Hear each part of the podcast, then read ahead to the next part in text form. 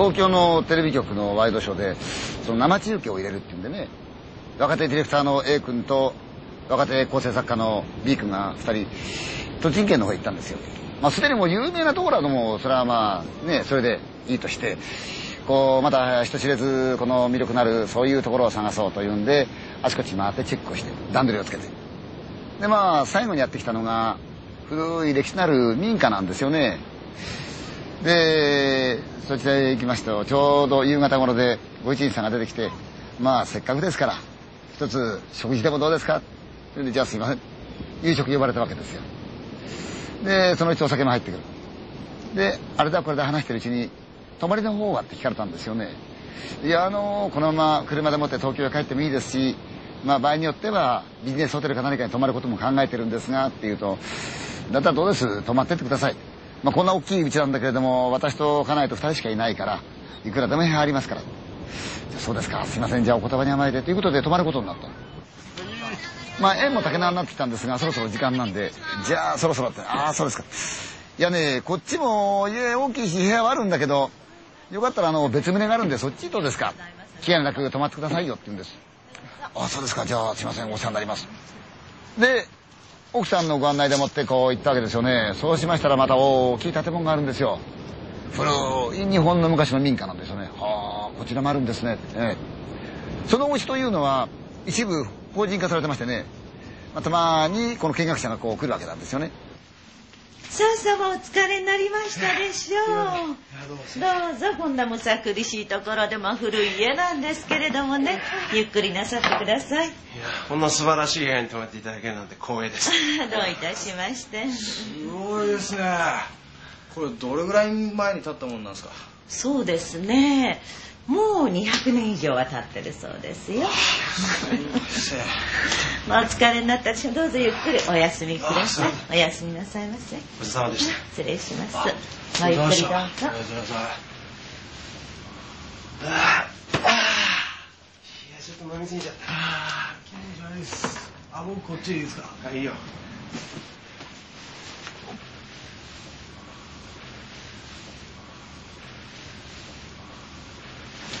こういう古い家ってなんか気味悪いっすね。いいんだよ。これが日本のふるさとじゃねえか。何言ってんすか。ええ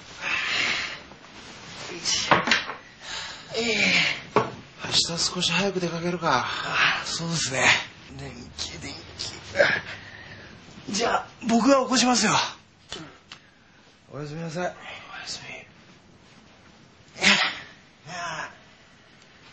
起き上がってって電気をカチンと消した。そうすると辺りは真っ暗ですよ。いや本当に真っ暗で静かだなと言って。るうちに2人とも疲れが出てきておまけに飲んでますからいい具合で寝ちゃった。チーンと静まり返っているんですがといい？いい？いい？いい？いい。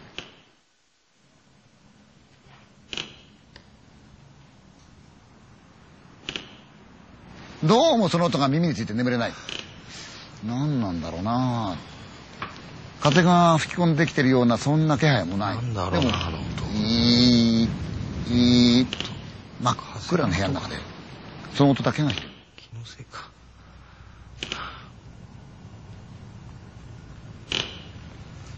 やっぱ聞こえるよな。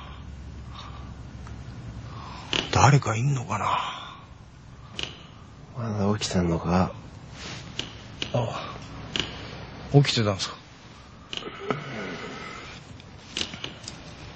変な音がして眠れないんだ。言いながら A 君の方が枕元のこうタバコを探してで B 君がライターでカチッと火をつけたその明かりで向こうに灰皿が見えたんでその灰皿をクーッと引き寄せたタバコを口に加えると B 君がスーッと火を向けてきたすいません。一本いいですか？いいよ。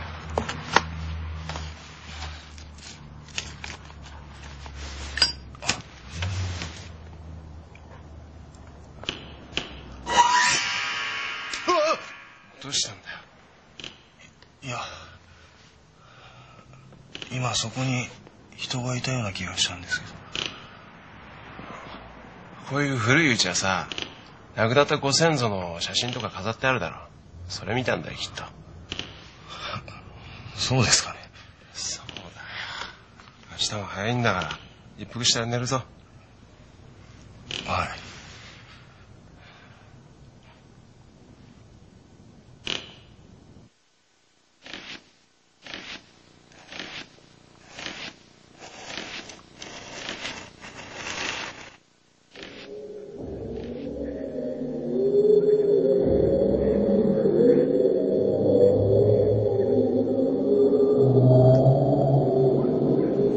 び二人が眠りについた。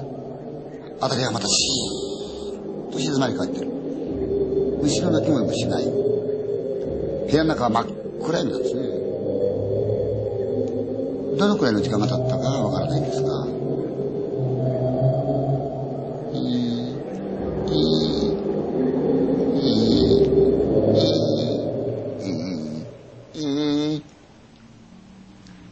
A さん目開いた。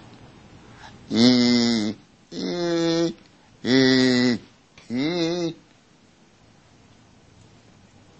嫌な音だな。どこで鳴ってるんだろうな。A さん真っ暗闇の中で、布団の上で仰向けになったまま、カーッと目を開いて、じーっと天井を眺めてる。もちろん何にも見えない。音の方にずっとこう神経を集中してる。何なんだろうな。なんだよまたあの音だよなんとかなんねえのかな。起きてるのか。気になるよな。キーキーって。嫌な音だな。やっぱあれですかね。古い家ってなんかあるんすかね。由緒ある古い家っていうのは。やっぱ何かあるのかもしれないな B さんがタバコを掴んでぐーっとそのうち一本口にこうつけたカチッと暗めの音がしてライターの火がついてファーッと小さく明るくなって明かりの中に B さんの顔がふわっと浮いた。A さんの方を見ながら B さんがその火をぐーっとタバコに近づけた。へえタバコにライターの火を近づけた瞬間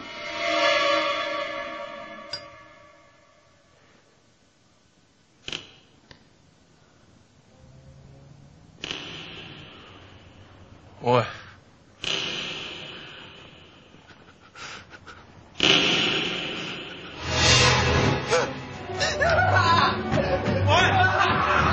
どうしたんだよ。おい。どうしたんだよ。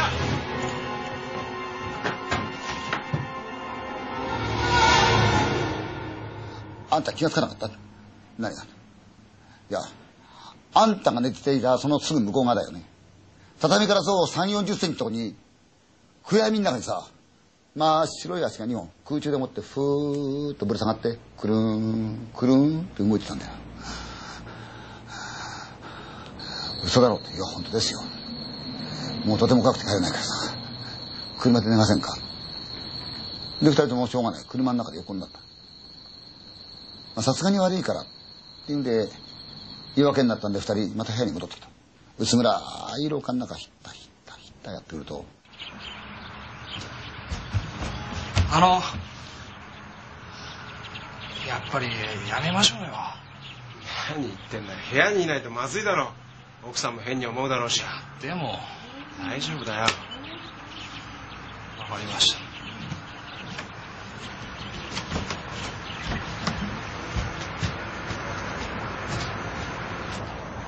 お前昨べ女の顔見たって驚いてたけど一体どこでそんなもん見たんだよ？いやあの僕の枕元の上あたりですかね。枕元？なあ。足ってどの辺にあった？足ですか？この辺ですよ、うん、顔はちょうどそのこの辺りですよいやあるんですねちょうどこの辺りなんですよ。遠い針がある。古い黒ずんだその針のてっぺんのあたりがですね何かでこう傷つけたような引きずったようにヒューッと溝ができて傷ついてる。おいちょっと。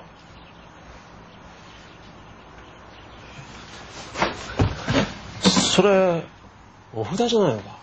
えお札のようなものがペタッと貼られてるのよせおい。こ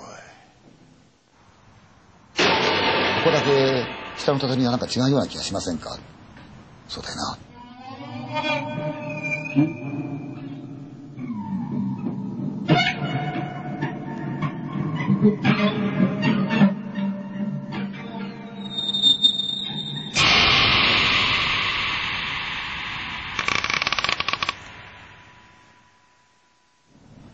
通勤したりとも何にも言わないで片付け物をして車のとこ行ってそれ運んでた。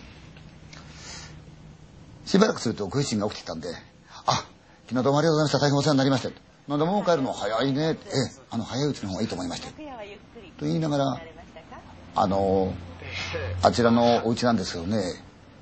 大体どういうお家なんですか？あああれね。あれねよその村にね長いこと空き家であったんだよ。廃屋にしちゃもったいないって言うんでねもらい受けてここに移築したんだけど。そうですか。あのあの昔そのこの家で亡くなられた方とか。亡くなった方もいるでしょうね